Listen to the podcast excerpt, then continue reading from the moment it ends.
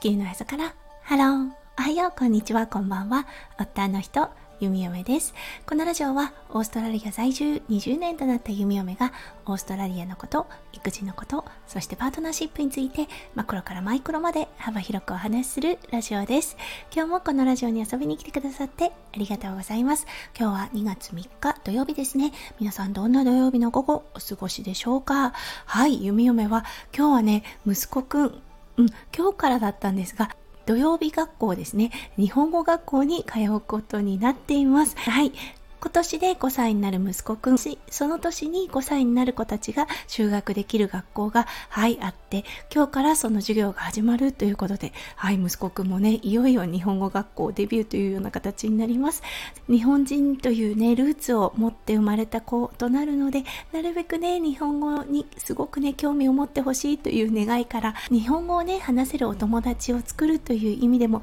ものすごくね、有効かと思います。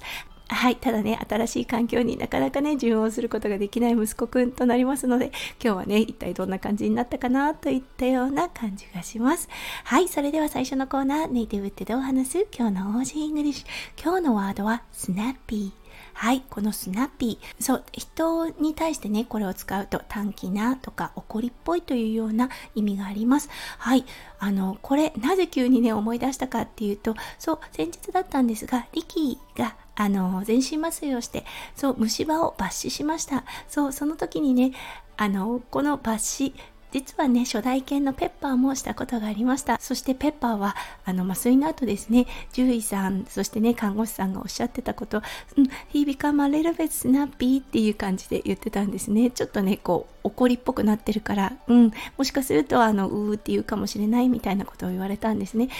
結局、引き取りに行った時は、そう、あの、うなるということもなくああ帰ってきてくれたんだといったような感じにはなったのですがああそっかやっぱり全身麻酔うんあのー、起きた時にねどこにいるかわからなくなってそう周りが敵に見えて怒りっぽくなってしまったんだなと思いました。そうそして今回のね全身麻酔リッキーの方はもうただただねあの怯えていた感じでしたね。うんあの迎えに行った時はブルブル震えてそしてね家族うん翔ちゃんと私そして息子くんそしてねマロを見た時もうねあの尻尾をプンプンと振ってあやっと帰ってきてくれたのねみたいな感じで、うん、喜びを表現していました。はい順調にね回復してくれているので本当嬉しい限りです。はいということで今日はねすごく懐かしい気持ちになったはいあの全身麻酔後のうん、ワンコの状態ということでうん、本当ワンちゃんによっていろんなね、あのー、リアクションがあるかなと思います。ちなみに3代目のマロは、うん、特に、あのースナッピーになるわけでもなくただただ嬉しいという形でそう私たちの声が聞こえた時ワンワンとね嬉しそうにうん早く帰らせてというような声をしていたなと思いますはいそれでは今日のメインテーマに移りましょうはい今日のメインテーマは8歳リッキー抜歯をしてです。それでは今日も元気に読み読めラジオをスタートします。はい、先日木曜日ですね、リッキーが、うん、あの抜歯をしました。結構ね、今まで、あの、歯が抜けるということが多かったんですよね。うん、あの、獣医さんに言わせると、やはりね、パグが入ってるワンちゃん、マズルの部分が短いということで、歯の問題を起こすことが多いそうなんですね。はい。そしてね、加えて、リキはね、保護犬で、はい、そしてね、あの、保護される前だったんですが、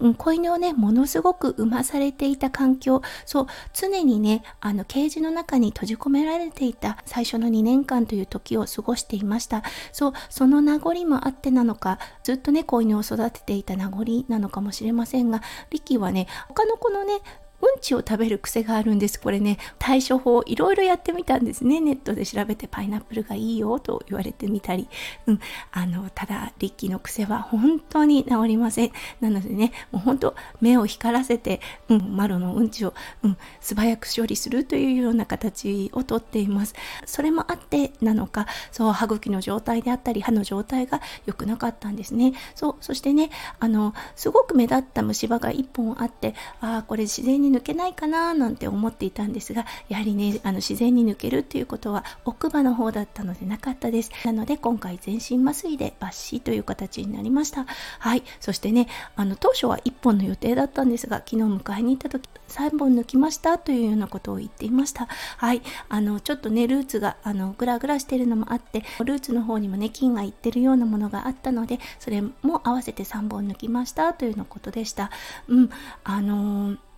本当ね歯の健康ってすごく大事なんですよね。人間でもそうです。歯茎であったりね歯の健康状態が良くないとそれがね心臓病であったりとかあとはアルツハイマー等々のあの関連もあるというようなことが現在言われています。そうなのでねあのやはり歯の健康歯茎の状態を健康な状態で保つことすごく大事だなと思います。虫歯になりかけている歯はやはりねあの抜歯してもいいのかなと思いました。はい。そして力ありがたいことにうん。麻酔も何事もなく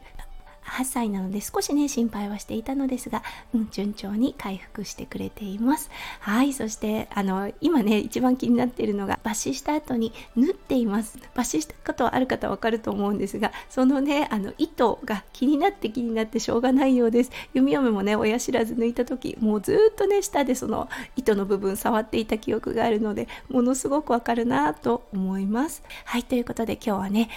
8歳リッキーがね全身麻酔をして、うん無事抜歯が終わって順調に回復しているお話をさせていただきました。やはりね、あの、相方がいない、うん、午前中を過ごしたマロ、ほんとね、なんかこう、あの、いつもすごくバブリーな感じなのですが、ちょっとね、落ち込んだ状態で、